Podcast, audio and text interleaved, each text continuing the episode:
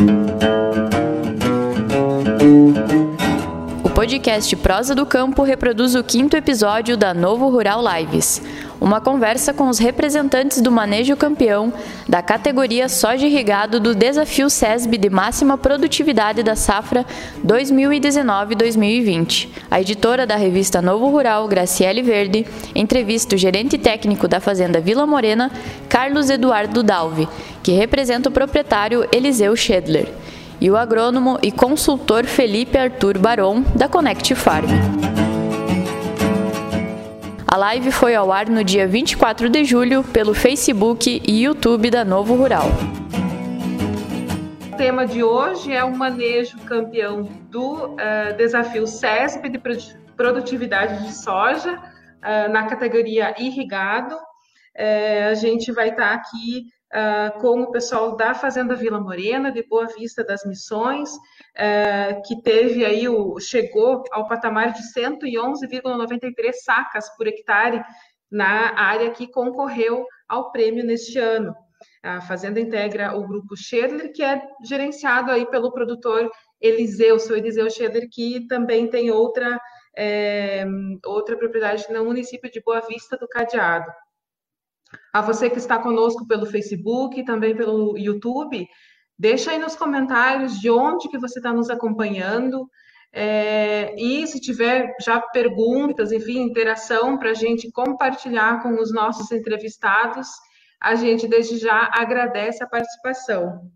Conosco neste quinto episódio da série Novo Rural Lives, então, que é essa primeira temporada das lives da Novo Rural através do nosso Facebook e do nosso YouTube. Uh, vão estar aqui com a gente o gerente da Fazenda Vila Morena, o Carlos Eduardo Dalvi, e também o engenheiro agrônomo consultor Felipe Arthur Baron, ele que é da, representa a Connect Farm nesse, uh, nesse encontro virtual aqui nessa nossa live, ele também que é mestre em agricultura de precisão e está fazendo aí doutorado em engenharia agrícola na Universidade Federal de Santa Maria.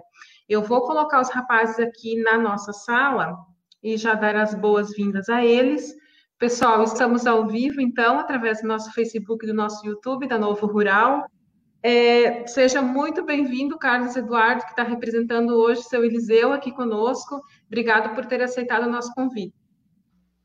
Boa noite, Graciela. É uma satisfação muito grande estar participando.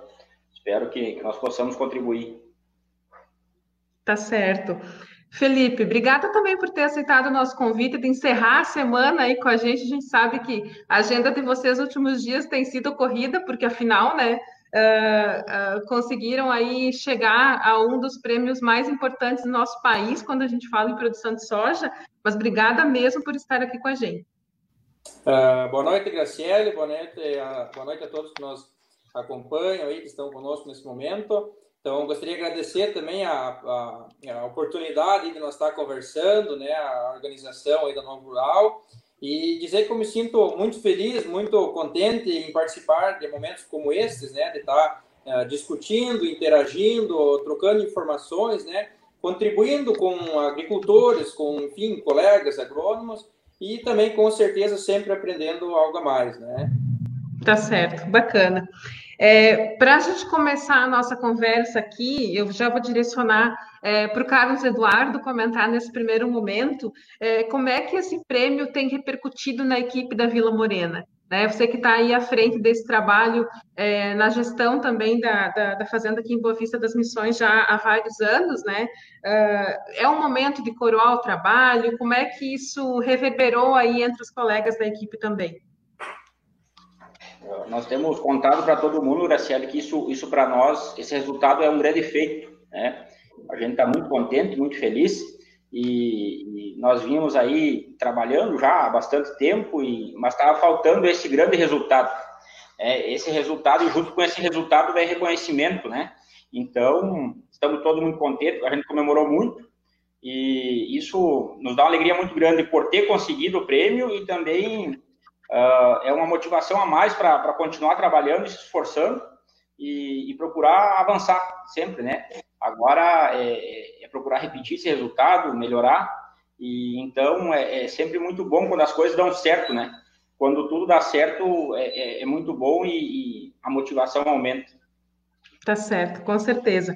É, para contextualizar um pouquinho melhor para quem nos acompanha, é, o desafio SESM, então, desse ano, da safra 19-20, né, ah, na categoria soja irrigada, a Fazenda Vila Morena alcançou aí o patamar de 111,93 sacas por hectare, é, sendo que toda a área do pivô chegou aí nos 72 sacas por hectare, né, nas 72 sacas. Então, é, são médias bastante altas se a gente for pensar na nossa ah, média nacional, né, e até do estado, que fica acho que pouquinho mais de 50 sacas por hectare. Então, também isso, é, por isso também que o pessoal está aqui conosco hoje, vai compartilhar algumas informações, algumas experiências e como é que tem sido é, essa construção da produtividade que tem se falado tanto e ficou tão em evidência nesse, é, em mais uma edição do concurso, né? Praticamente todos os cases que a gente viu no dia 14, quando foi a, a divulgação oficial dos resultados dessa safra, deixaram isso muito claro, assim, de como é, a construção dessa produtividade se deu ao longo de vários e vários anos, várias safras, é, investindo num manejo é, muito preciso, muito cuidadoso com o solo. Felipe, é, para ti agora, a gente gostaria de entender um pouquinho mais, né? A gente sabe que você acompanha também o trabalho da Fazenda Vila Morena já há alguns anos, é, e desde a tua graduação, né, a gente conversava nos bastidores, é, do ponto de vista técnico, assim, quais que são os fatores que tu considera preponderantes, assim, para uh, terem chegado a essa marca de 111,93 sacas por hectare? Bom, então, é, realmente, né, contextualizando, é bastante tempo já que eu venho acompanhando a área, né, o tempo de graduação, né, com o professor Sancho, a Universidade Federal de Santa Maria, o Lato Sul, né, então nós tinha bastante trabalho na fazenda, é, e aí, é, inclusive, meu, meu trabalho, meu TCC né, de graduação foi num experimento na Vila Morena também, minha dissertação de mestrado também foi, né, e então, aí, ah, nos últimos três anos, com o projeto Construindo e Desafiando a Produtividade e a Connect Farm, então a gente vem interagindo cada vez mais, né? Então, nessa área em específico mesmo, nos últimos três anos que a gente iniciou os trabalhos com o projeto Construindo Desafiando a Produtividade, né? Connect Farm, e aí nós viemos, então, uh, ano a ano sempre evoluindo, né? Então, é um trabalho de bastante tempo, vamos dizer assim, não é algo de um ano para o outro, né? Então, já já fica aí né, um, recado a todos, né? Então é, é, possível, nós temos que focar altas produtividades, mas não é algo que se constrói é, de repente, vamos dizer assim, não é acaso e é justamente é uma construção, né?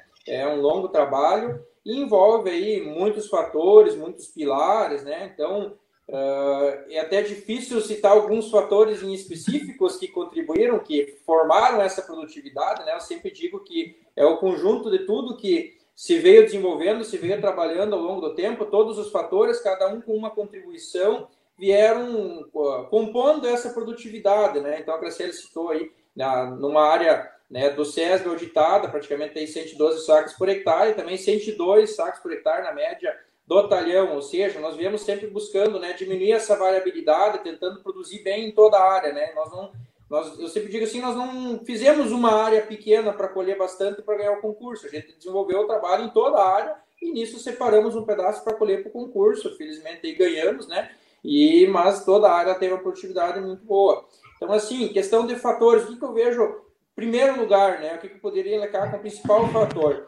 Ambiente de produção, né? Então, nós entender o ambiente de produção, nós realmente uh, compreender o que está acontecendo e por que está acontecendo, né? Então, nós viemos aí através do IGA, né, que é o Índice de Gestão Ambiental, um índice desenvolvido pela Connect Farm, né, a empresa que eu represento nesse momento, uh, nós viemos buscando cada vez mais entender, uh, compilar informações e buscar uh, estratégias que realmente condiz com cada realidade, né? Então, nós vamos estar discutindo muitos pontos aqui que podem ser levados para outras áreas, né, nesses momentos nossos, mas também tem muitas coisas que são específicas de cada área. Então, muitos manejos, né? O próprio SESB divulga todos os manejos da área, então tá lá no site do SESB, mas eu sempre digo assim, talvez esse mesmo manejo não seja adequado para outra área, vai ter outras, é, outras interferências, vai ter outros uh, fatores que vão ser importantes, nós vamos ter que estar tá cuidando, né? Então, como diz o professor Santos, nós respeitar o ambiente de produção, né? Nós sabemos que vai ter algumas peculiaridades, algumas condições e nós vamos ter que trabalhar com isso, buscar explorar o máximo do potencial produtivo em cada ambiente de produção dentro do talhão e também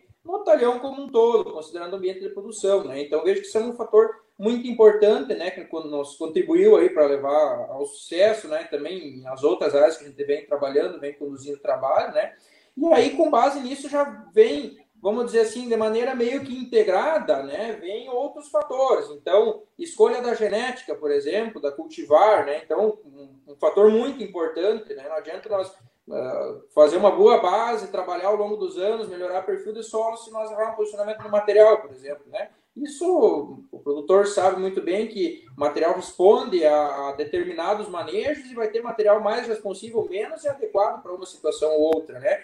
Então nós viemos é, novamente, né, com IGA nós conseguimos estar fazendo esse filtro, estar buscando, né, qual a melhor genética, qual a melhor população daquela genética para aquele ambiente, né? Então com o ambiente de produção nós vamos aí estar detalhando, então qual a, a melhor época para nós estar explorando o máximo desse potencial produtivo, né? Então, definindo a época, qual a melhor cultivar, qual a melhor população de plantas, né?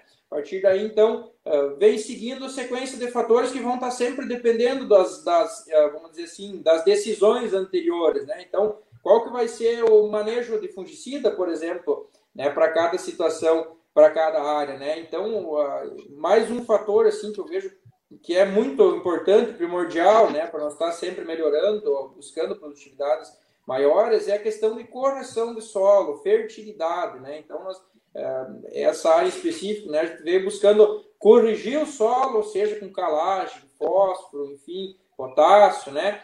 Uh, e também e buscando entender a dinâmica de nutrientes para essa situação, né? Para outras situações vai ser diferente, para essa é uma, né? Enfim, mas qual que é, por exemplo, assim, muitas vezes a gente foca em algo que a gente tem que comprar e colocar na lavoura, né? Mas uh, qual a nossa relação cálcio-magnésio, cálcio-magnésio-potássio? Então, a gente viu, né, como empresa, ao longo dos anos, que a relação cálcio-magnésio-potássio, ela contribui muito nessa formação da produtividade, nós temos esse equilíbrio desses três nutrientes, então é algo que não se compra, né? Precisa se entender, precisa ser uh, observar o que está acontecendo, coletar dados, transformar isso em informação e aplicar na prática, vamos dizer assim, né? Então, muitas coisas são ajustes, né? São pontuais, uhum. mas isso é com certeza muito importante, né? E além de todo, todo, todo o básico bem feito, vamos dizer assim, né? Sempre buscando melhorar perfil de solo, né? Banir vazio tonal, então toda essa questão. É mais ou menos por aí. Tá certo. É, de fato, é, é é complexo, né? A agricultura é tão dinâmica e eu acredito que um case como esse da Vila Morena deixa isso muito claro também. Não só da Vila Morena, eu acredito como todos os outros produtores que, é, que também venceram em outras categorias e mesmo aqueles, aqueles que não estiveram entre os vencedores, mas é, que também se inscreveram ou que monitoram com muito cuidado as suas áreas, né? Uh, Carlos Eduardo, na prática, tudo isso que o Felipe comentou, que a gente tem visto através dos resultados, é, é mostra muito como a nossa agricultura brasileira, de forma geral, tem evoluído e eu acredito que na Vila Morena também é possível perceber essa evolução que é geral, né? Quer dizer, não tem mais como é, trabalhar no campo, enfim, na agricultura, sem esse nível de precisão. É por aí? O que, que tu pensa sobre isso? É, o negócio da, da agricultura, como você mesmo disse, é muito complexo, né? Então, é muito complexo e vem mudando muito no, nos últimos anos, né? Então, nós, uh, tá atualizado e saber qual é a melhor estratégia, a demanda de buscar informação, de, de se, atualizar, de aprender, né? E, mas tem coisas que não mudam, né? Que é a organização, a organização, como o Felipe falou, uh, fazer o básico bem feito, né? Então, nós procuramos sempre ter um, sempre ter, não, nós procuramos criar uma estratégia de produção, né? Nós procuramos criar um sistema produtivo. Como surge muita coisa a todo instante, genética de planta, surge maquinário novo, tecnologia nova, as plataformas digitais que estão aí. Então, nós procuramos ter uma estratégia bem clara do que nós precisamos fazer, do que nós podemos fazer, e depois a gente vai buscando esses recursos, esses auxílios, né? E encaixando dentro dessa estratégia. Então, assim nós conseguimos criar um, um sistema produtivo. Né? Nós temos noção do que nós vamos fazer no próximo ano, nos próximos dois anos, né? nos próximos três anos. Claro que tudo é muito dinâmico. Pode mudar algumas coisas, pode, devem ser ajustadas, vão ser ajustadas, né? Mas ter, ter esse rumo para seguir uh, torna as coisas mais fáceis, né? E, e, dentro de toda essa dinâmica de informação, de, de tecnologia, uh, nós sempre, sempre procuramos andar junto com, o pessoal da pesquisa, uh, uma consultoria que, que, que nos auxilie, que, que junto já lá no planejamento, né, uh, nos ajude a montar esse planejamento e, e, entender o que, o que realmente a gente deve fazer, como deve fazer. E, e, paralelo a isso, como eu falei na primeira parte da nossa equipe, né, nós procuramos ter uma equipe comprometida e, e focada, né, e isso faz toda a diferença, né, uh, tão importante quanto a tecnologia, o maquinário, a genética das plantas, é, é quem faz e como faz. Então, somando tudo isso que a gente conversou até agora, nós conseguimos uh, ter um somatório de acertos, né? E com esse somatório de acertos nós chegamos nesse resultado.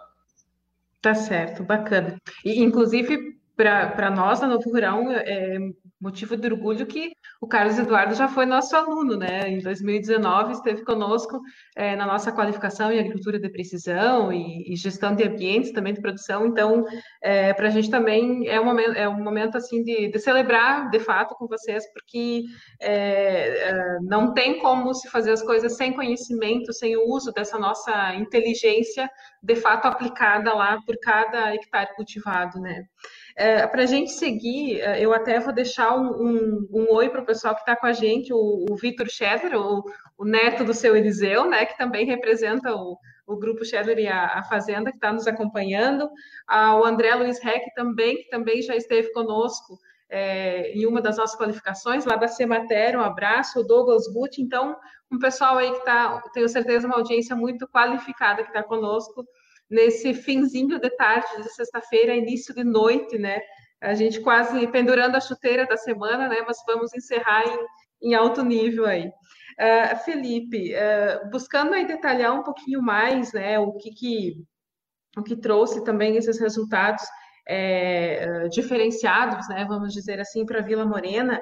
É, no case, quando pessoal técnico do SESB detalhou né, alguns aspectos que foram feitos, enfim, eles destacaram alguns desses aspectos, e eu vou citar aqui é, como a qualidade na nas práticas agrícolas, que é toda essa precisão em todos os processos que o próprio Carlos Eduardo comentava agora, é, também esse cuidado com a população de plantas, o arranjo espacial, esse gerenciamento muito preciso desses ambientes de produção que você comentava antes, e é claro que tudo isso fecha sendo esse básico bem feito que o professor Santos sempre fala, inclusive é, escreve muito sobre isso nas colunas que ele contribui conosco na revista Novo Rural.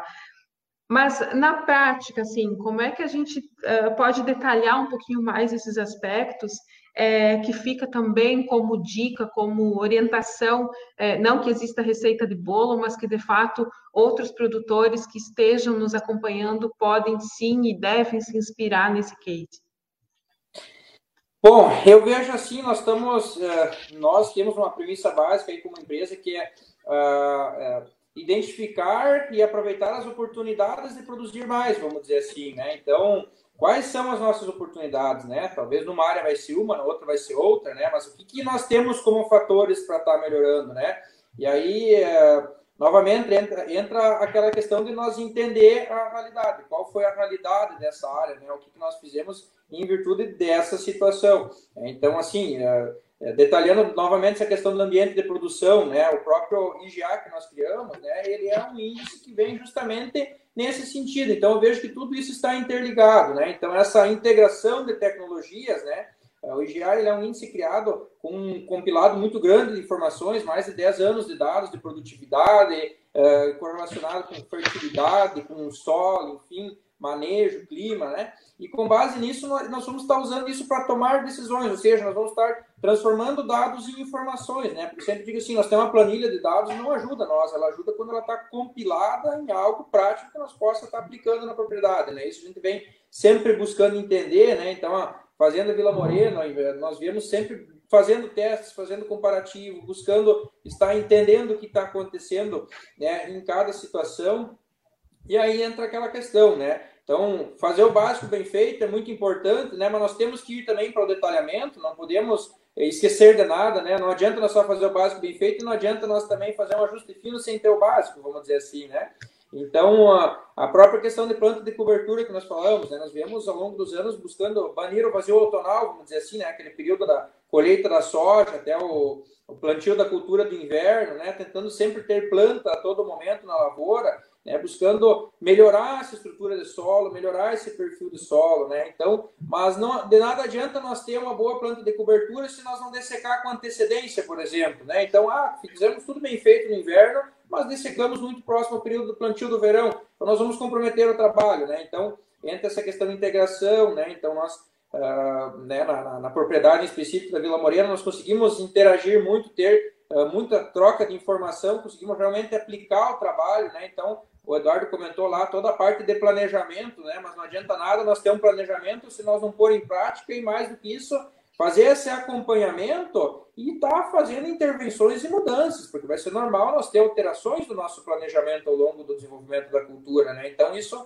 é muito importante, né? O Dirceu Gassa sempre dizia para nós, não adianta nós querer buscar um resultado diferente fazendo a mesma coisa, né? Então é justamente isso, nós identificar quais são as nossas oportunidades de melhoria, de produzir mais o que, que nós precisamos estar uh, alterando, vamos dizer assim, e realmente fazer isso, né? Então, estar trabalhando essas questões.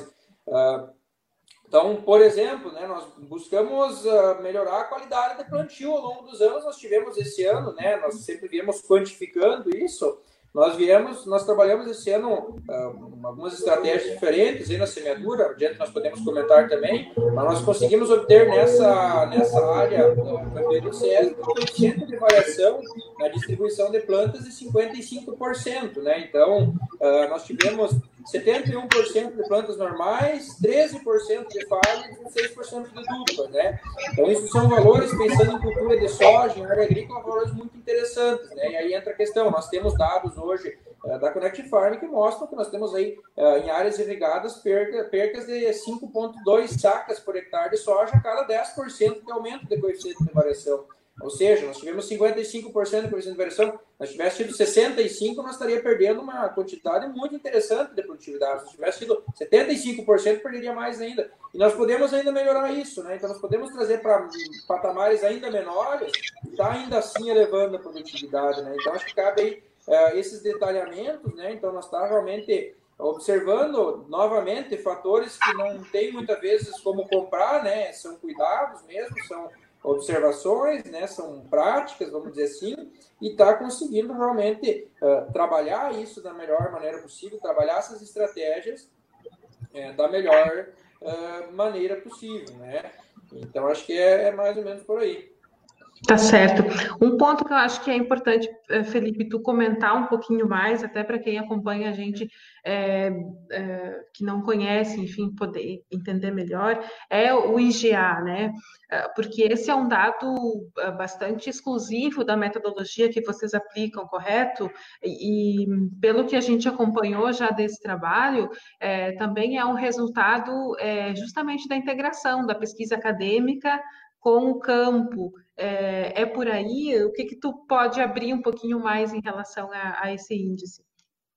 É exatamente, Graciela, é um bom ponto. Então, assim, o IGA ele é um algoritmo né, que, tá, que, trabalha, vamos dizer assim, então quanto mais você usa, quanto mais áreas tiver, mais assertivo vai ficar, né, vai ter mais informações, e ele é um compilado de informações, é um compilado de dados, né, e aí tem toda a parte de pesquisa, né? a, a parte científica, trabalhos em propriedade, trabalho no nível de campo. Então, o cruzamento de todas essas informações, né? Formação experimental, informação comparativa nível de campo, uh, informação da área agrícola, né? Então, todo esse cruzamento de informações, essa interação de informações uh, ao longo aí de, de, vários anos, né? Como eu comentei, mais de 10 anos de informações, né? De produtividade versus fertilidade, clima, enfim. É, então, tudo isso vai nos dar um índice, né? O IGA, ele vai nos dar um índice aí de 0 a 12, por exemplo, que ele vai ser um índice quantitativo e qualitativo de cada área, de cada ambiente de produção. Ou seja, nós temos um ambiente de alta produtividade, mas esse ambiente de alta produtividade, é, qual que é o IGA dele? Ou seja, o ambiente de alta produtividade do, do, dessa área do SESI, por exemplo, pode ser muito diferente de uma outra área né, nós temos uh, áreas aí de mil hectares mapeadas, vários talhões, nós temos talhões com IGA muito alto e talhões com IGA baixo, muito, em, em distâncias muito curtas. Né? Então, resumindo, o que, que acontece? Né? A alta, média e baixo é relativo, então nós sempre vamos ter, sempre vamos ter ambiente de alta, média e baixo potencial produtivo. Nós podemos colher 30 por hectare de soja, vai ter um local que produziu 40 e outro que produziu 20, né? Então aí que vem a questão. Por que, que nnós evoluímos para essa, para esse GA? Por que, que nós fizemos esse índice? Porque nós simplesmente dizer que vai ter um manejo para ambiente de alto potencial produtivo não resolve a situação, porque aí nós temos um ambiente de alto potencial produtivo em Boa Vista das Missões, por exemplo, que vai ser muito diferente do ambiente de alto potencial produtivo lá em Vacaria, por exemplo, em Passo Fundo, em Manuel Viana, em Bagé, são situações muito diferentes. Então imagina assim, nós dizer, não, essa cultivar, uma cultivar X aqui, ela é para um ambiente de alto potencial. E aí todos que escutarem vão botar no ambiente de alto potencial, mas não tem nada a ver muitas vezes o ambiente de alto potencial de uma área, de uma região com a outra, né? E a mesma coisa assim, qual que é o IGA de cada ambiente, né? Então, IGA de baixo, médio alto, e qual que é o IGA médio da lavoura, porque aí também nós vamos estar fazendo, é, tomando estratégias e decisões de acordo com isso, né? E aí entra também outro ponto muito interessante, né? Nós temos áreas, por exemplo, que o IGA do ambiente de baixa é maior do que o IGA do ambiente de alta de outra área, de outra realidade. Ou seja, né, nós temos situações que a, a, região menos produtiva de um talhão é melhor do que a mais produtiva de outro. É, então, isso é bom, isso é ruim? Não sei, mas o que, que interessa é que nós vamos ter que trabalhar essas realidades, vamos ter que saber que vão ser estratégias diferentes para uma situação ou para outra. Né? Então, não vai ser uh, uh, o mesmo manejo, novamente, né? não adianta nós pegar esse mesmo manejo que foi feito nessa área né, que colhemos 102 por hectare de média em 55 hectares no pivô inteiro e querer colocar em outra área e achar que vai dar a mesma média. Não, porque as situações são diferentes, são fatores diferentes, o ambiente pode ser muito diferente, né? E aí entra em outra situação também, né, que são estratégias, vamos dizer assim, né? Uh, o quanto nós conseguimos explorar em cada local. Talvez nós temos situações que estamos produzindo, por exemplo, 50 por hectare, que nós não, não conseguimos hoje avançar além dos 50, porque nosso problema não vai ser fertilidade, não vai ser fósforo, potássio, calcário, enfim, vai ser uma característica do solo, vai ser um perfil mais vaso, vai ter presença de pedra, vai ser declive, vai ser uma beirada de mato.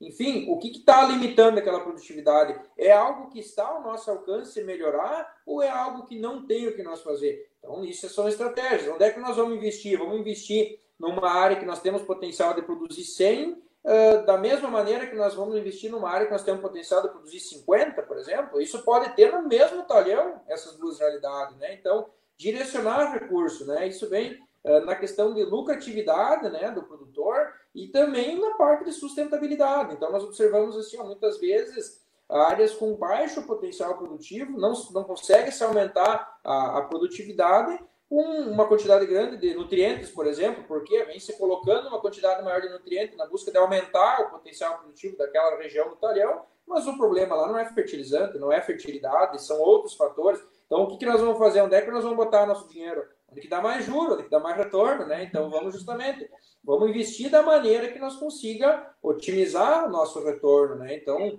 se nós temos um talhão que produz 80, por exemplo, se nós identificamos 80 de média, tem locais de 100, tem locais de 60 sacos por hectare, então nós vamos investir, né, trabalhar fertilizantes, por exemplo, de acordo com a exportação em cada local, em cada situação, né? É aquela mesma situação, não adianta uh, nós pegar uma, vamos fazer uma analogia aí, né? Uma, uma vaca holandesa, por exemplo, está produzindo 40 litros de leite e nós querer uh, dar o mesmo trato para uma, uma zebu, por exemplo, que está produzindo 10 litros de leite. Então, não vai chegar em 40 litros de leite, né? É muito melhor nós investir mais numa holandesa, por exemplo, do que nós querer trazer a zebu lá para o mesmo patamar. E uh, muitas vezes no, no, no, solo é a mesma coisa. Então, nós vamos ter que ver onde cabe mais nós investir, onde nós podemos realmente ter mais retorno, né? Então a própria o próprio grupo Shader, né? Nós temos hoje esse ano iniciamos trabalho em todas todas as áreas, né? Nós vinha trabalhando nesse né, nessa área há três anos, né? Que foi a campeã do SESB. Esse ano nós iniciamos em todas as áreas, nas duas fazendas. E o, né, o, pessoal, o grupo Shader pode falar muito bem isso. Nós viemos trabalhando as estratégias, as definições de acordo com cada situação, né? Vamos investir mais onde dá mais retorno, vamos, vamos colocar melhor genética onde dá mais retorno, vamos ajustar a população, vamos ajustar cultivar, vamos fazer o melhor possível em cada situação, né? E considerando todos os fatores, considerando o processo, né? Então isso também é muito importante, porque a gente faz o manejo de planta de cobertura, a gente faz todo o manejo de, enfim, de, de posicionamento de cultivar, população de plantas e erra o manejo de fungicida. Então nós comprometemos todo o trabalho. Né? Então, nisso também a gente vem com a, a Connect Farm hoje tem um sistema uh, de posicionamento, né, de, de interação de produtos de fungicida de acordo com cada situação, ou seja, para aquela cultivar, para aquela genética, naquela época, qual vai ser o manejo de fungicida? Ah, vai ser um determinado manejo de fungicida, que pode ser bem diferente para outra cultivar. Por quê? Porque as respostas são diferentes. E para outro local pode ser muito diferente também, dependendo do clima, enfim, condições. Então a gente tem um sistema só para estar tá trabalhando essa interação de fungicidas com cultivares, vamos dizer assim, né? Então, é, tudo é importante, vamos dizer assim, né? Temos, já elencamos alguns fatores principais, né? Ambiente de produção, enfim, posicionamento de genética, população de plantas, né? Tem alguns fatores, vamos dizer assim, com peso maior ou menor, né? Mas nós temos que justamente fazer o que fazer o básico bem feito e também o ajuste fino, né? O detalhamento. Então, tá certo de fato, é, é usar esses, esses números né, que são gerados para tomar cada vez mais uma decisão uh, mais inteligente né, com os recursos que, que a gente tem em mãos. Né? Bacana. Eu ainda vou, vou citar mais o pessoal que está conosco, o nosso amigo Ivonei eh, Libreloto, que também é de Boa Vista das Missões, da Fazenda Libreloto. Um abraço, Ivonei, toda a família. Eduarda Kaiser também está com a gente a Isaías Padilha, seu Valdecir Wessner, também de Pejuçara, acompanhando a gente também, a Rafaela Rodrigues, enfim, uma galera aí finalizando a semana conosco. Eu já tenho uma pergunta da audiência e quem estiver aí conosco, que tiver algum outro apontamento, alguma outra pergunta também, pode nos direcionar, que mais adiante a gente vai passar para os nossos entrevistados, tá bem? E também quem quiser é, compartilhar aí com a gente é, de onde que estão nos acompanhando. A gente sempre gosta de saber até onde a gente está chegando com o nosso conteúdo produzido por aqui. É, e também compartilhar com os amigos, enfim, chamar mais gente para estar conosco nesse bate-papo dessa sexta-feira à noite. Carlos Eduardo, um ponto também muito importante que a gente sempre é, discute quando se fala em produção e é, ah, né, na agricultura, principalmente com essa busca por altas produtividades, é esse custo né, na produção. É, sempre tem aquele questionamento, bom, ok, uh, né, conseguiu chegar num patamar bacana, mas a, a que custo, né? Na prática, é, o que, que representa aquele índice de retorno de investimento que o SESP também avalia, né, que no caso da, da Vila Morena foi de 2,1, é, como é que, que vocês avaliaram também esse, uh, esse custo de produção uh, nessa área que foi uh, que concorreu no concurso também. Então, Graciele, como, como o Felipe comentou anteriormente, nós não fizemos uma área especificamente para o concurso de máxima produtividade, né? Nós sabemos que essa área que a gente escreveu é o nosso melhor, nosso melhor talhão de fertilidade, o nosso talhão que nós temos mais informação, Uh, foi um talhão desde o começo que a gente direcionou a melhor cultivar, né? Mas o nosso grande objetivo, o maior objetivo, era quanto que nós poderíamos produzir em todo o talhão, né? E como também vocês comentaram, dentro dessa área irrigada, desse talhão, foram foi uma média de 102 sacas, né, por hectare.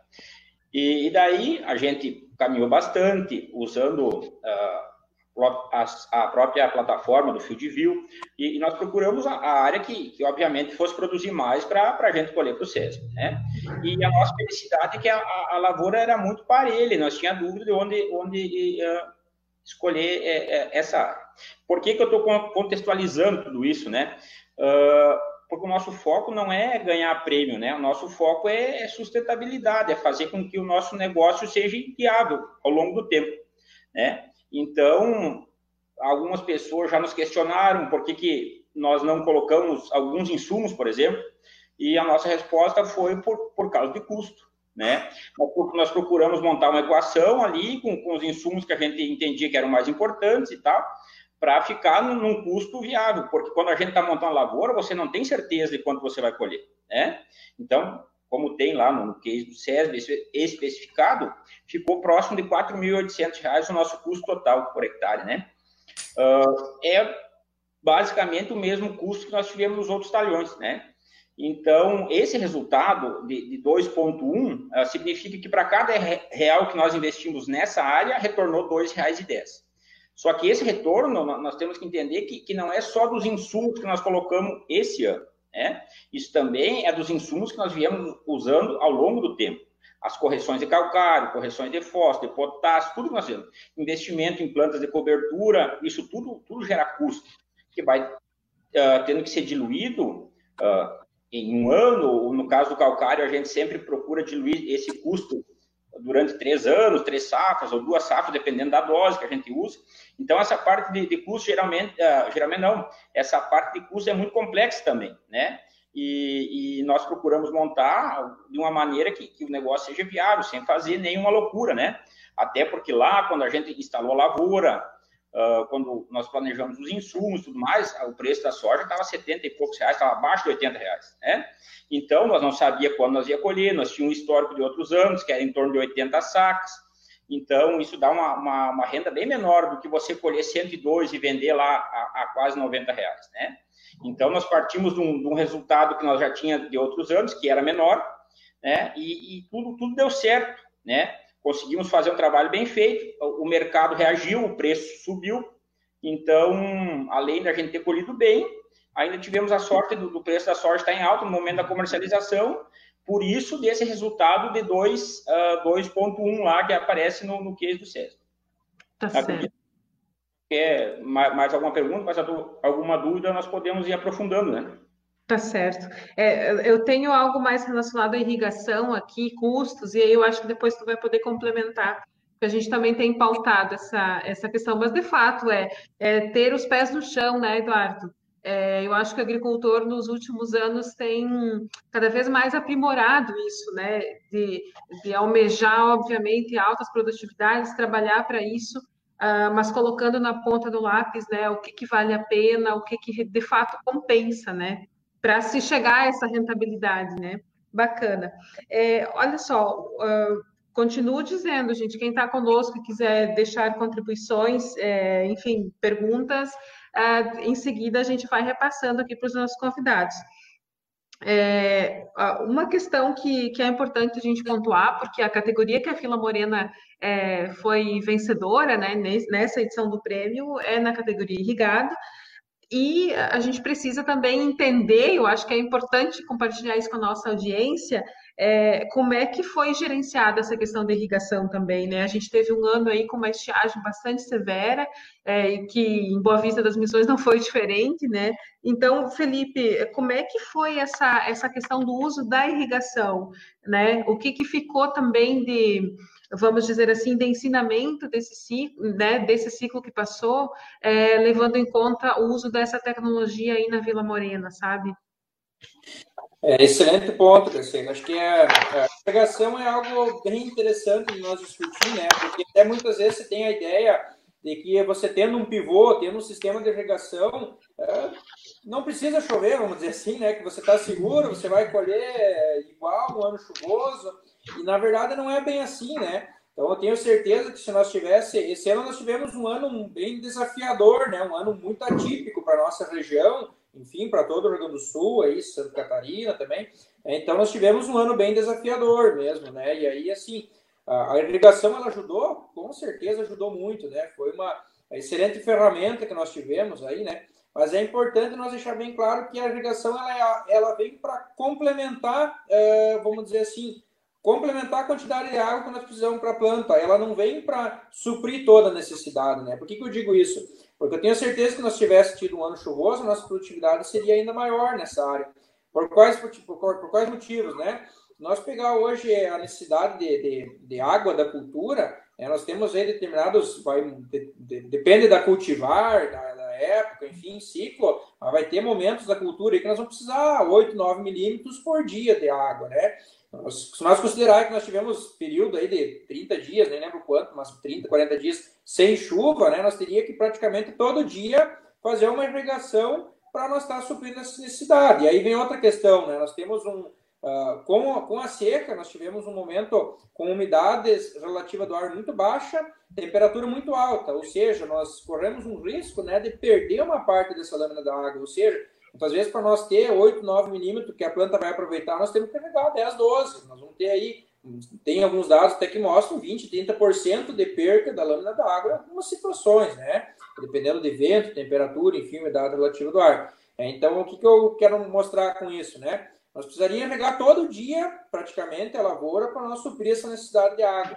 Né? E isso a gente sabe que na prática é praticamente inviável, não se tem como regar todo dia, até porque muitos produtores, né, é, muitas áreas se tem pivô, dois pivô na mesma bomba, vamos dizer assim. Então tem que regar um dia um pivô e outro dia outro. Então, no máximo, vai regar a cada dois dias a área, né? E aí vem uma questão. Mas como, como o pivô entra nesse sentido? Então ele entra, como eu comentei, para complementar a necessidade de água. Mas isso não, não nos deixa livre de nós ter um bom perfil de solo, nós ter uma boa estrutura de solo. Né? Então esse é o ponto, né?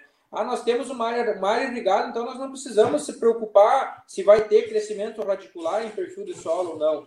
Muito pelo contrário. Então nós precisamos ter uh, raiz profunda, buscando água, nutrientes em profundidade, e aí a irrigação, a irrigação ela vai vir para complementar isso, né? Então, a, a gente vê assim, muitas vezes você tem pivô que produz muito pouco, porque, porque você larga tudo na conta do pivô, vamos dizer assim, né? Você acha que eu tendo pivô, vou ter água e eu resolvo meus problemas, e não é assim. Nós precisamos ter todos esses fatores que nós já mencionamos, né? Trabalhando em conjunto. A irrigação vai ajudar, com certeza vai ajudar mas nós vamos ter que ter os outros fatores construídos, perfil de solo, estrutura, porosidade, né? Então, é, são fatores interessantes. E aí, outro ponto interessante também, né? Nós pegar a cultura da soja, nós vamos ter aí uma média de 20 a 30 graus como temperatura ideal para o desenvolvimento da cultura, né? Aí nós pegamos um momento de estiagem que nós tivemos com temperaturas uh, acima de 30 graus, em alguns momentos com temperaturas acima de 35 graus. Ou seja, nós estamos fornecendo água, estamos ajudando, estamos, mas nós temos um fator temperatura que está eh, pesando negativamente, vamos dizer assim, está também roubando nossa produtividade de certa forma, né? está comprometendo, está uh, também né, pesando negativamente. Então, uh, não resolve todos os problemas que voa, é ajuda, mas nós temos que pensar também uh, nessa questão do conjunto. Né? E também citando a importância do pivô, né, muito importante, né, uma, um manejo muito legal aí que nós fizemos esse ano e que com certeza ajudou muito, né, na fazenda, nessa área, é irrigar antes de plantar, né, então, talvez alguém vai achar que nós, que nós somos loucos aí, né, mas uh, que é algo que não se acontece na prática, vamos dizer assim, mas o que, que aconteceu? Nós tínhamos, nós tinha aí uma época determinada para nós plantar a cultura, que nós uh, tinha como maior potencial para essa situação, para esse ambiente, para essa cultivar, e estava muito seco na época ali, final de outubro, estava muitos vários dias sem chover, né? Então o solo muito seco, não tinha condição de plantio, não conseguia centrar na lavoura para fazer a semeadura, e muito menos uma semeadura com qualidade. O que, que foi feito nessa situação? Foi irrigado a área um dia antes de plantar, para nós ter umidade no solo que, que viabilizasse nós ter um plantio de qualidade, né? Então, mencionei antes já a questão da qualidade de semeadura, né? O coeficiente de variação que nós tivemos. E aí, no dia seguinte, novamente foi irrigado, no dia seguinte do plantio, para nós ter uma emergência uniforme e rápida, né? Então, é um outro ponto que o pivô ajudou muito nós, né? Então, assim, são detalhes, muitas vezes, que uh, volta naquilo, né? O que, que eu vou ganhar irrigando a um solo que nem tem a semente lá ainda da soja, né? Então nós temos que pensar no processo, né? Que nem planta de cobertura, né? O que, que eu vou ganhar com uma planta de cobertura? Porque eu não vou colher ela no final do ciclo, for dessecar, quando finalizar o ciclo da planta de cobertura, eu não vou colher, eu não vou ter uma rentabilidade com ela, né? Então isso assim, nós não podemos pensar de maneira isolada em cada cultura. Nós temos que pensar que a planta de cobertura ela vai estar nós, incrementando a produtividade no verão, lá ano a ano, né? Então isso que é vamos dizer, o mais importante de tudo. Nós estamos trabalhando como um conjunto, realmente, como um sistema, né? algo integrado. Tá certo, bacana. Eu vou direcionando aqui já para algumas perguntas que a gente tem e comentários também. É, e aproveitando, mandando mais um oi aí, um muito obrigada para quem está com a gente nessa noite de sexta-feira ah, Michael da eh, Sementes Giovelli. Parabéns pela live e por esse belo trabalho. Obrigada, Michael, por estar conosco. a Gilda Frit Pereira, de Condor, também está acompanhando a gente, ao Tiago Steffen. É, e aí, o Ivonei também comentou aqui é, para ti, Carlos Eduardo, porque ele é, diz muito oportuno o esclarecimento do Eduardo com relação ao custo-benefício, né? Esse é sempre o primeiro questionamento que surge, né, quando a gente fala nessas áreas com produtividades altas. É, uma, uma questão relacionada também à uh, irrigação, e aí eu, eu vou, vou uh, citar aqui a pergunta é, de Marivaldo Machado, que está com a gente na audiência, e aí, Felipe ou Eduardo, uh, vocês podem, enfim, ver quem que, que nos responde, tá bem? É, qual a metodologia que se usa para definir as irrigações, é, tipo uso de aparelhos como tensiômetros, por exemplo, uh, ou no olho mesmo, como é que é isso? É, visto que a irrigação custa em torno de 10 sacas por hectare na soja. Por mais que tu já comentou algumas, alguns detalhes em relação à irrigação, mas uh, quem é que pode nos esclarecer mais sobre isso aqui para o Marivaldo Machado? Eu posso falar, depois o Barão pode, pode complementar, né, isso. né, À vontade, então, Carlos. Se me permite fazer dois, dois parênteses. Um abraço para o Ivonei, que é um, um, grande amigo que eu tenho muita consideração. Uh, sobre o pivô, uh, ajuda, não ajuda, dá resultado, não dá resultado. O Barão falou de, de estrutura de solo, né? Então, quem quiser vir nos visitar uh, e olhar, nós temos uma estrada de acesso que chega no centro de cada pivô. E a gente passa plantando nessa estrada, né? Então, uh, o manejo é o mesmo, o solo é o mesmo e, e, e também é irrigada essa estrada. E, e, você vai chegar lá e vai, vai ver que na estrada as plantas simplesmente não se desenvolvem porque o solo não tem condições, não dá condições de que essas plantas se desenvolvam, né? Então, um exemplo muito prático que eu já, já mostrei para várias pessoas, né? O pivô é excelente, né? Dá resultado com certeza, mas uh, o solo é fundamental, né? Se você plantar numa estrada e irrigar, simplesmente não vai funcionar. Tá? Uh, então, falando sobre custo, né? Uh, transformar custo em sacas é muito relativo, né? Quanto que vale a saca? Vale 70, vale 80, vale 100? Agora está 110. Então, a gente transforma em moeda, em dinheiro, em reais, né? Uh, o nosso custo, até o ano passado, tinha se aproximado o custo de cada milímetro em torno de R$ 2,90 centavos, né? Esse ano, como apertou mais, nós tivemos que trabalhar num, porque tem faixas de preço em faixas de horário, né? A, a nossa irrigação começa às nove da noite, que é a menor faixa de preço, até amanhecer o dia, até lá pelas seis horas, e essas faixas de preço vão mudando durante o dia, Uh, nos finais de semana também tem uma, uma, faixa de preço diferenciada. Então, a nossa estratégia é procurar trabalhar sempre nas faixas onde a energia é mais barata, né? E nós trabalhamos de final de semana, nós trabalhamos de feriado, nós trabalhamos de noite. Só que esse ano foi, foi enforcando muito, enforcando, e nós tivemos que trabalhar em horários que a energia era mais cara. Então, esse ano, o nosso custo nesse talhão ficou em R$ 3,17 cada milímetro, né? Nós fizemos aí uh, 129, 130 milímetros, então passou um pouco de 400 reais. Uh, o custo de energia de irrigação por hectare. É. Certo. Então, acredito que tentei sintetizar e passar várias informações. Bacana. Eh, Felipe, tu tens alguma complementação em relação a isso? É, eu acho que é, é isso aí mesmo, né? Então, é, de novo, vem naquilo, só o pivô não resolve, né? Então, nós temos que ter um conjunto, né? E eu acho que até a questão da, da, da, da pergunta aí, né, de sistemas, né? Então, eu sei que a Fazenda, né, nós trabalhamos nessa área e outros talhões com o sistema iCrop, né, de monitoramento de, de irrigação, também ajuda nessas decisões, nessas definições de, uh, enfim, definir qual momento de aplicar, né? Claro que nenhum sistema vai indicar uma irrigação antes do plantio, vamos dizer assim, né? Então, a gente fez algumas estratégias aí também que, vamos dizer assim, se, limita mesmo ao acompanhamento, ao estar tá, observando, entendendo cada situação, cada realidade, né? Pensando aí no conjunto, né? E aí também complementando a parte de custos, né? Acho que é interessante citar, né? Que na o Eduardo até passou o custo antes, um custo total, vamos dizer assim, né? Com custo fixos, variáveis, enfim. É, pensando só em insumos, né, muitas vezes os produtores fazem a conta só de insumos. Então, quanto foi gasto só em insumos diretos lá na lavoura, né? Claro que esse, já vou reforçar de antemão, não é o custo final da produção, vai ter outros custos. Mas nós tivemos nessa área, por exemplo, um custo de um pouco mais de R$ 2.800 por hectare, pensando só em insumos diretos, né? Uh, ou seja, um custo muito normal, né? Um custo dentro da realidade, algo que a gente vem trabalhando, né? Nós podia ter colocado alguns produtos a mais, podia ter feito algo a mais, poderia talvez, mas é, vem naquela questão, nós conduzimos uma área pensando na, na propriedade, nós, nós temos que lembrar que nós temos outras áreas também que temos que fazer investimento, então não foi desenvolvida essa área para ter um teto de produtividade eh, máximo, vamos dizer assim, não, foi buscar trabalhar para explorar realmente essa situação, essa realidade dessa área, né?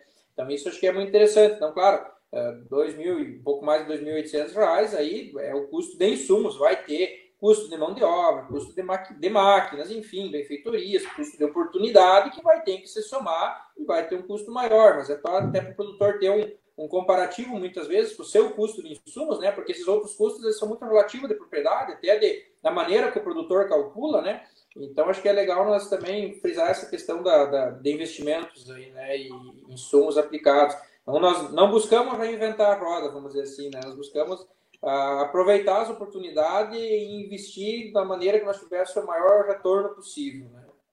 Tá certo, bacana. Eu vou. Posso complementar, que eu esqueci de falar Sim, antes? claro, claro, à vontade. Ainda sobre a pergunta do nosso amigo ali, sobre o que, como é que nós determinamos as irrigação, né? Então, uhum. a gente tem um sistema para isso, né? É, o iCrop, né? Uhum. Então, uhum.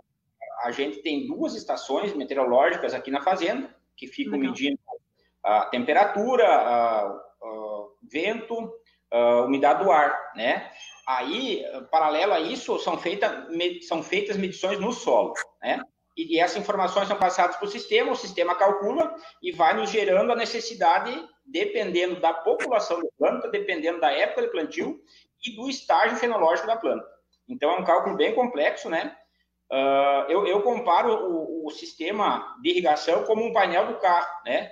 Você não precisa ter, você não precisa ficar olhando aquelas informações ali. Você pode tapar o painel do carro, você vai dirigir e, e vai andar do mesmo jeito. Só que a tua assertividade vai ser muito mais maior se você tiver aquelas informações, né? Para saber quando você tem que irrigar, que lâmina você tem que colocar, como é que está a previsão de chuva, como é que está a temperatura, né? Então, é, eu acredito muito que quem tem a irrigação uh, deva se apoiar nesse sistema, porque o custo de você não fazer uma irrigação ou você ou, de você fazer uma irrigação a mais é, é, é, bem grande também. Com esse custo, você deixar de fazer ou fazer uma a mais ou duas a mais, você paga o sistema durante a safra aí e a tua assertividade vai ser bem maior. Olha só, bacana. É, de fato, isso só vem a comprovar que é, é, é um nível muito bom de precisão em todos os processos, né? É, ouvindo assim a fala de vocês, é, fica muito claro isso, né? O, uh, obrigada aí ao, ao Marivaldo uh, pelo, pela pergunta e pela contribuição. O, o engenheiro agrônomo de Jales Fiores também está conosco, ele parabeniza a equipe é, e comenta aqui também que detalhes que fazem a diferença é, moldado ao sistema de produção construído ao longo dos anos, né? aliado com irrigação e ao capricho nas operações de manejo de fato, Dejales, é isso, como eu estava comentando há pouco, é isso que a gente percebe na fala tanto do Felipe quanto do, do Carlos Eduardo.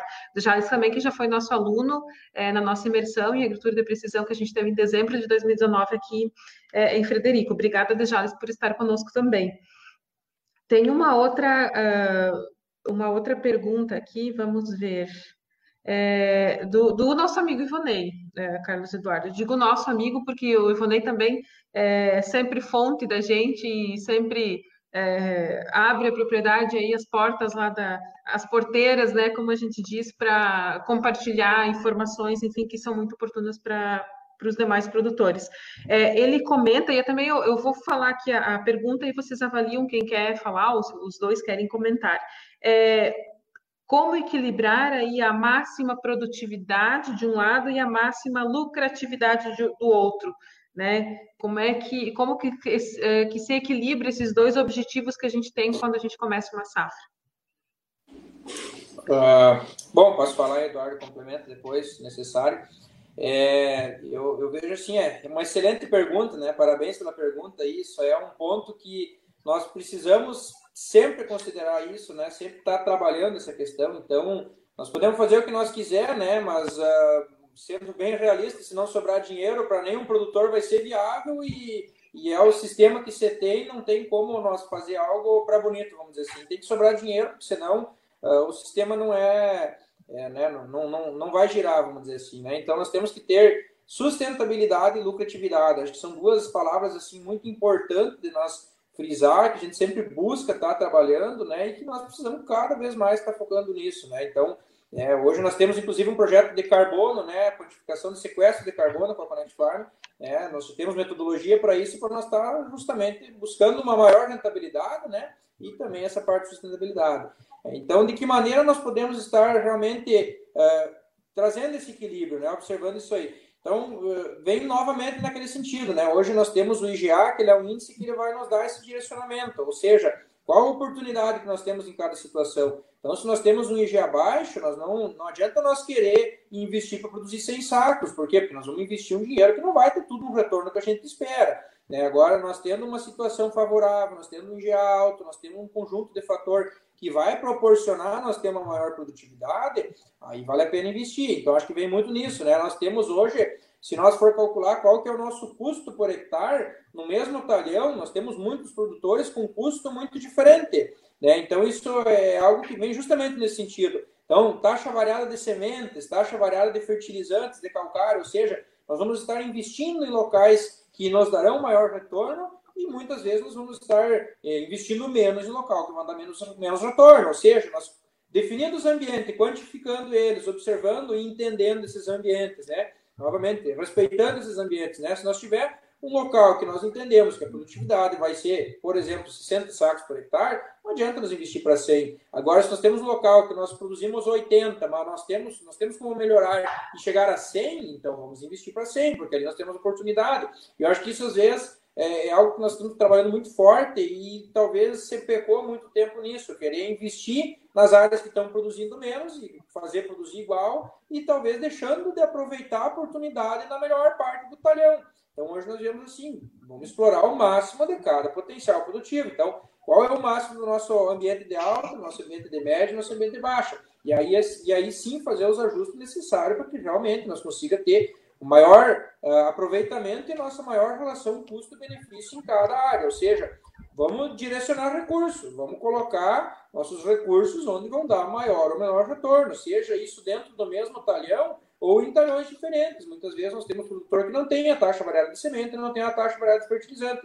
Como nós trabalhamos 3, 4, 5 talhões que nós tiver lá, nós vamos investir uh, um talhão mais, outro menos, uma cultivar com maior potencial menos, dependendo de cada situação. Então, isso é justamente essa pergunta, que ela é, é uma pergunta muito boa e é uma pergunta que, é, que realmente todos nós temos que se fazer sempre, né, como como produtor, né? Eu também sou produtor rural, então nós realmente entender isso e tá buscando investir onde que nós vamos ter retorno, né?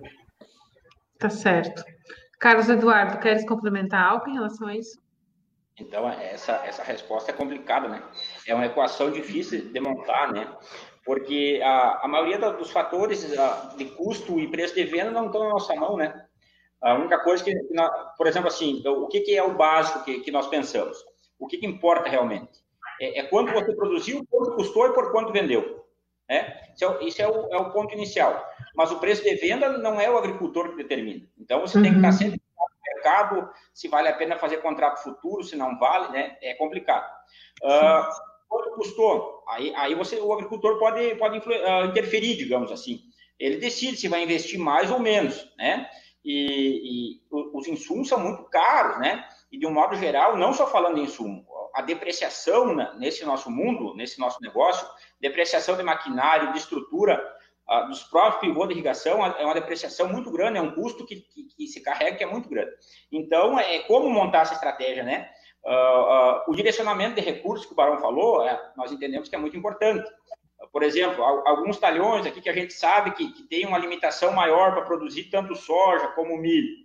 Uh, a gente precisa de semente de cobertura, né? Então, a gente procura plantar nesses talhões a cobertura que a gente vai colher para ter semente na próxima safra, né? Mesmo que a gente vai plantar talvez o soja ou o milho numa época que não é tão favorecida, mas a gente entende que aqueles talhões já têm uma limitação. Então, cada, o ponto mais importante talvez seja o agricultor conhecer bem a sua área, uh, identificar aonde estão as melhores oportunidades de produtividade, né? e, e procurar acompanhar o mercado e ver, montar a melhor estratégia de venda do grão, né? O mercado também muda muito para o bem e para o mal, então é, é sempre complicado de, de, tomar uma decisão e, e, ter uma, uma assertividade muito grande, né? É, é, realmente é muito complexo tudo isso. Tá certo. É, é, por isso que esse nível de, de precisão, é, de fato, ele traz essa um pouco mais de segurança, né? Apesar desses riscos que, que fogem do que pode ser controlado pelo produtor, né? É, eu vou citar aqui também que está com a gente o, o João Vitor Simoneto está nos acompanhando, a Ruben Cudes de Chiapeta, um abraço, Ruben, a tia, toda a família aí.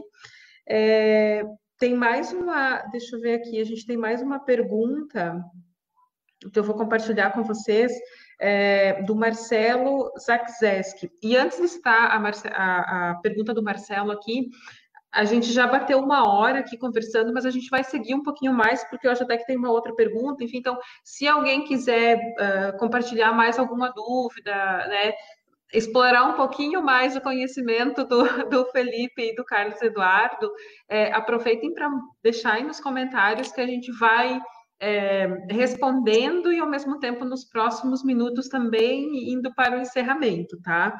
Mas é, eu acho que a, a conversa está bastante produtiva, né? Estão conseguindo compartilhar vários detalhes que eu acredito que são muito importantes para quem nos acompanha.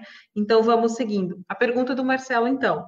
É, quantos dias antes do plantio é realizada a aplicação de, de superfosfato simples? É, quem de vocês que nos responde? Bom, é, aí, de novo, né? Vem naquela questão assim, não, não existe, acho que, uma, uma receita de bolo, né? Aí o Eduardo pode contribuir também as estratégias que a gente vem adotando, né? E, a nível de propriedade, enfim. Mas nós temos muitas situações, muita realidade, né? Diferente. Então, uh, primeiro ponto, né? Uh, vamos aplicar ou não vamos super simples, né? Nessa área foi aplicado, teve áreas que não foi, teve áreas que não são aplicadas. Por quê? Porque essa área necessitava. É, então, uh, qual, qual o momento, né? Muitas vezes nós coletamos solo após a cultura de verão, nós vamos ter a resposta, vamos dizer assim, ah, depois de um, dois meses, né, da, da, do retorno do laboratório, até que nós fizemos todo o compilado de dados, de informações, e aí nós vamos saber se precisa ou não utilizar. Aí o que, que acontece? Foi plantado alguma coisa já ou não, alguma cobertura? Ah, muitas vezes a gente dá preferência para colocar na linha do inverno, por exemplo, seja na, na, na aveia, na planta de cobertura, no trigo, nós está colocando uma correção. Né? O super simples ele foi utilizado nessa área como correção, né? não como exportação, ele foi utilizado justamente uh, na questão de análise de solo, tudo que nós temos de, de informação.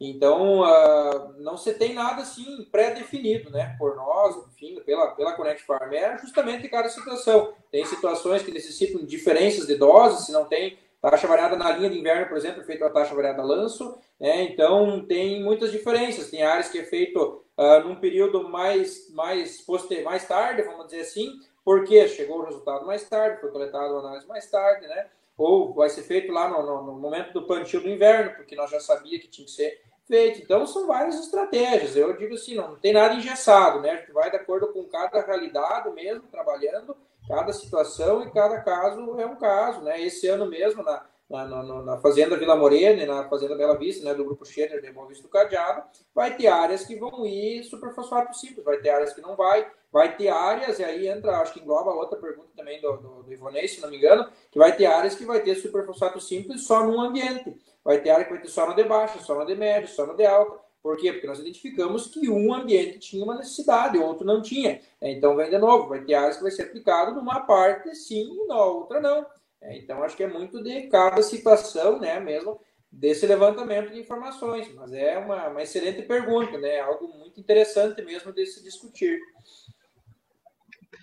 Queres complementar, eh, Eduardo? Assim, ó, nós procuramos, é que nem o Barão disse, não existe uma regra, né? Ah, nós procuramos, assim, adubar a planta de cobertura, né? Porque essa planta vai fazer uma ciclagem de, dos nutrientes, né? Então, sempre que possível, a gente aduba a planta de cobertura. E, e sempre que eu converso, é, eu sempre falo muito em planejamento, organização, planejamento estratégico, capacidade de execução. Então, esse ano foi amostrada todas as áreas das duas propriedades, né? 1.250 hectares. Inclusive áreas de, de, pastagem que tem lá na, na, na Bela Vista, lá no Cadiá. Uh, tudo que nós vamos fazer de correção, uh, de calcário, de adubação, nós vamos fazer no ano que vem. Como existe uma demora, você tem que coletar solo, quando tem capacidade de campo, tem que mandar para o laboratório, tem que esperar um resultado, tem que fazer cotação de produto, precisa que esse produto chegue para você e daí você aplicar. Então, nós procuramos trabalhar um ano antecipado. O que nós, nós coletamos esse ano, temos resultado, vamos corrigir no ano que vem.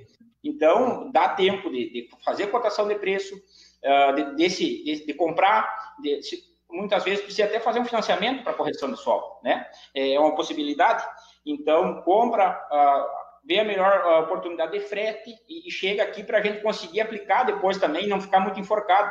aplicar junto com o plantio da planta de cobertura, um pouco antes, um pouco depois, né? Então, tudo isso tá, tá junto no sistema produtivo, podemos dizer assim, né? Tá certo. Até, já passamos do tempo, mas tivemos um minutinho até para complementar a pergunta. Não, né? pode, fica à vontade. Pergunta do Marcelo aí, né? Então, eu, né, conforme nós comentamos, não tem nada engessado, né? Mas assim, preferencialmente a gente busca, né? Até o Eduardo comentou, é, utilizar ou na, na linha de inverno, vamos dizer assim, no momento do plantio da aveia, trigo, porque é, fósforo você tem uma dinâmica de mobilidade no solo muito baixa, né? Então, nós colocando na linha de semeadura, concentrando onde que vai estar as plantas, vamos dizer assim, né? Quando essas plantas vinham a, a se decompor, né? Vai ser ou dessecada ou colhida, esse fósforo vai estar justamente na parte que nós temos a maior porosidade do solo. Então, ali vai ser um, um canal, vamos dizer assim, que vai uh, nos favorecer né, nessa descida, embora que ainda seja lenta, mas nessa descida do solo aí de, de fósforo, né, buscando criar um perfil de solo um pouquinho mais profundo, buscando uh, né, trabalhar essa dinâmica de nutrientes, né? E outra situação aí que quando não é feito na linha, a gente busca sempre também posicionar quando nós temos planta, vamos dizer assim, né? Então nunca tentar fazer aí quando tem o solo descoberto, vamos dizer assim. Então, quando nós tiver uma cultura estabelecida, né? Porque aí vem justamente, já vai ser uma cultura que ela vai estar absorvendo, se fertilizando, seja super simples, seja MAP, super triplo, seja cloreto, enfim, né? Dependendo de cada situação, nós vamos precisar uma ou outra estratégia, né? Então, não, não por ser o super simples, né? Mas buscando estratégias de correção, vamos dizer, manutenção, própria exportação, né? Então, buscar nesses momentos para nós não correr o risco de ter perdas, vamos dizer assim, né? Por chuva, escorrimento superficial, que e tu nunca está livre de dar uma chuva, como deu nos últimos dias, né? Muito volumosa, que pode estar tá interferindo nesse processo. Né? Sim. Uh, um detalhe, o Marcelo nos reforçou que ele gostaria de saber em relação a esse manejo na área que foi é, inscrita no concurso, é, quando que foi aplicado, sabe? Depois ele complementou, aqui para a gente. É, você pode dizer, uh, Felipe? Uh, foi 30 dias antes, né, Eduardo? Não lembro certo a cabeça. 30 dias antes do plantio, se não me engano, nessa, nessa área foi aplicado, né? Nessa, nesse momento, nessa situação, né? Beleza, ótimo. Acredito que foi respondido. Marcelo, obrigada pela contribuição aí também, pela pergunta. Deixa eu só conferir aqui, gente, porque eu acho que tem mais uma ou duas perguntas. Deixa eu dar uma olhada e, e de pronto eu agradeço muito a audiência que está com a gente aí. É, é, que bom, fico feliz, porque é, o nosso conteúdo aqui a gente está fazendo sentido para o pessoal que está tá em casa nos acompanhando. É, vamos ver, uh, Michael Maeler, eu, não, eu acho que eu não acertei esse sobrenome, mas me perdoem.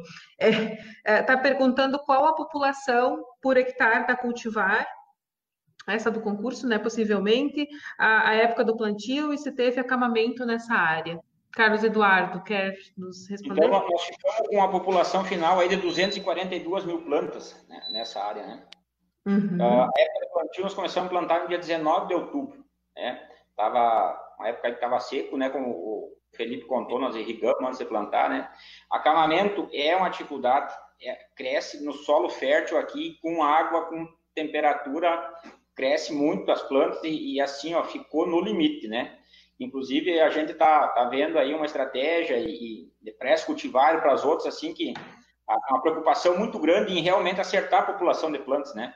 Porque poderia ter estragado tudo. Nós tivesse colocado um pouquinho mais de, de, de planta aí, ao invés de nós colher 102 de média, talvez nossa média seria 70, 75, teria acamado a lavoura aí e perdido bastante produtividade. Tá certo, bacana. O Rubem Cudes comentou aqui com a gente se existe algum bicampeão do SESB. É, me corrija, mas eu acredito que o, o, Maurício de Borto ele foi bicampeão, né? Ano retrasado. É, ah, você se recorda? É, né? Eu também, é, pelo que eu. Tem sim, bicampeão. Às vezes o cara ganha a região e não ganha o nacional. Isso. Ou, uhum. ou, no caso, um ano ganha o irrigado, outro ano ganha o sequeiro. Tem sim. Tá certo.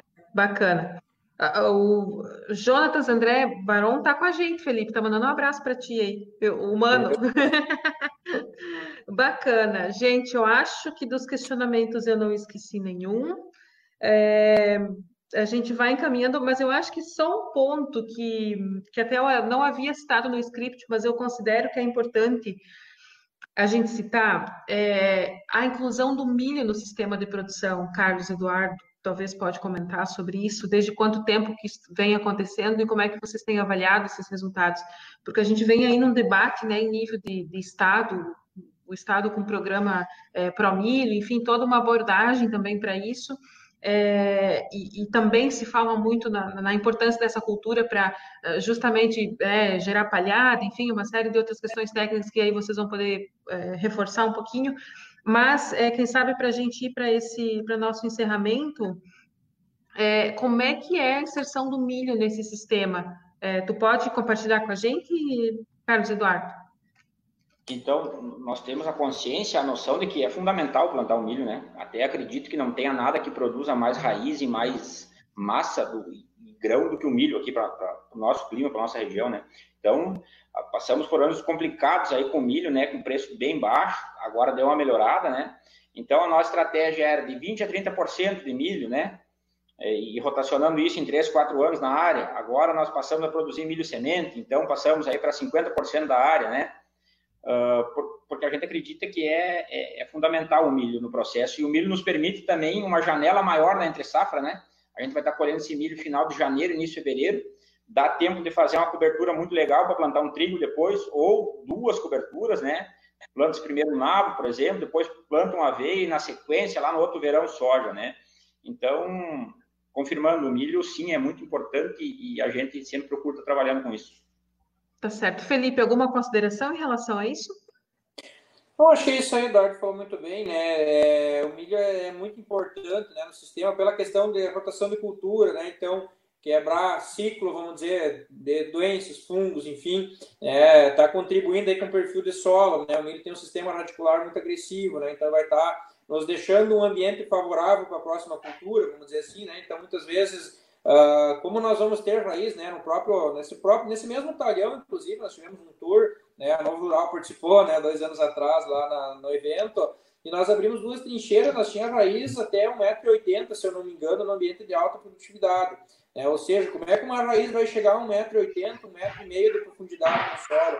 Muito possivelmente não é a própria raiz abrindo essa galeria, é ela ocupando galerias que já existem no solo. Ou seja, nós vamos ter um milho, sistema radicular agressivo vai estar crescendo, se desenvolvendo em profundidade, e a cultura subsequente vai estar aproveitando essa porosidade, claro, abrindo também outras porosidades, né, buscando novos caminhos, né? Mas aí é, é aquela questão, vai estar ocupando o que já existe no solo e ainda assim desenvolvendo. Então é importante nós ter uma boa porosidade, né? Isso seja com infiltração de água, crescimento radicular para nós. De novo, né? É, é, é uma área irrigada, mas isso não resolve o problema. Nós temos que ter um sistema, né? Tá certo. Bacana, gente. Eu ainda vou citar aqui a, a, o Rafaelo Rigon, também acompanhou, a gente está acompanhando a gente. Obrigada, Rafaela, os amigos da Forzária Agronegócios, aí de Boa Vista das Missões também.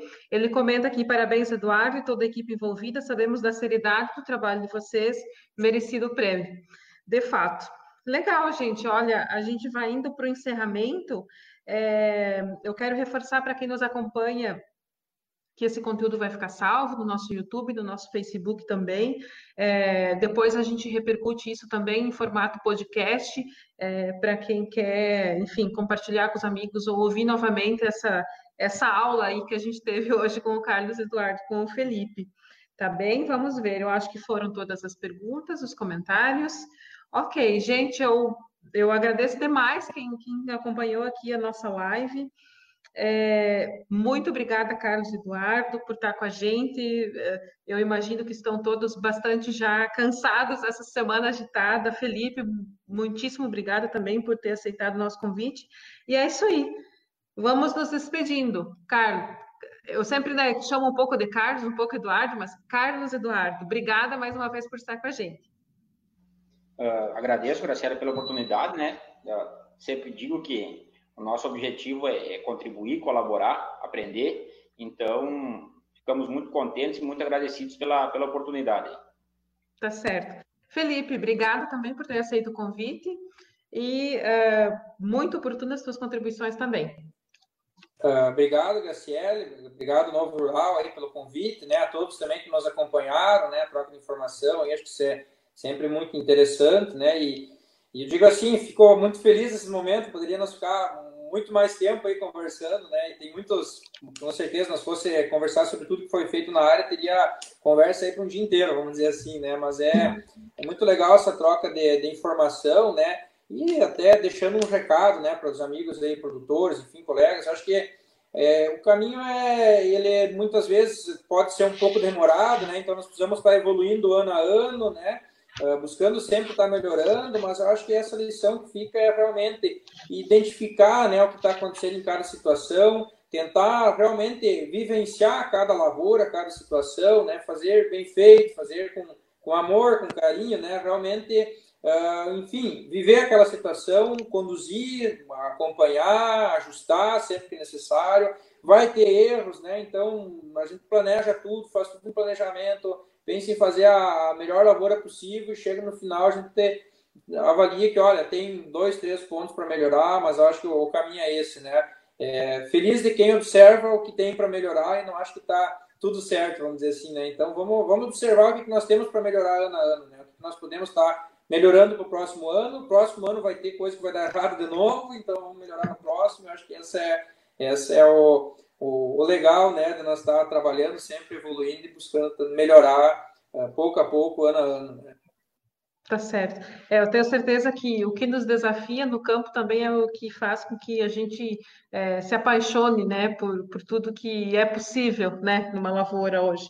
Mas legal, gente. Por hoje é isso.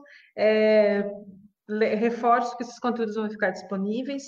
É, reforço também o convite para a próxima sexta-feira, dia 31 de julho. A gente vai encerrar o mês de julho aí com mais uma, uh, um episódio da Novo Rural Lives. O pessoal da UCEF de Itapiranga vão estar conosco. A gente vai falar sobre educação e agronegócio. É, e é isso, a gente espera todos também na próxima sexta-feira, às 18h30, também pelo YouTube e pelo nosso Facebook. Este foi mais um episódio do podcast Prosa do Campo, no quadro Papo Rural da Novo Rural. Relembrando que esta foi uma reprodução do quinto episódio da Novo Rural Lives, que foi ao ar no dia 24 de julho. Até o nosso próximo encontro.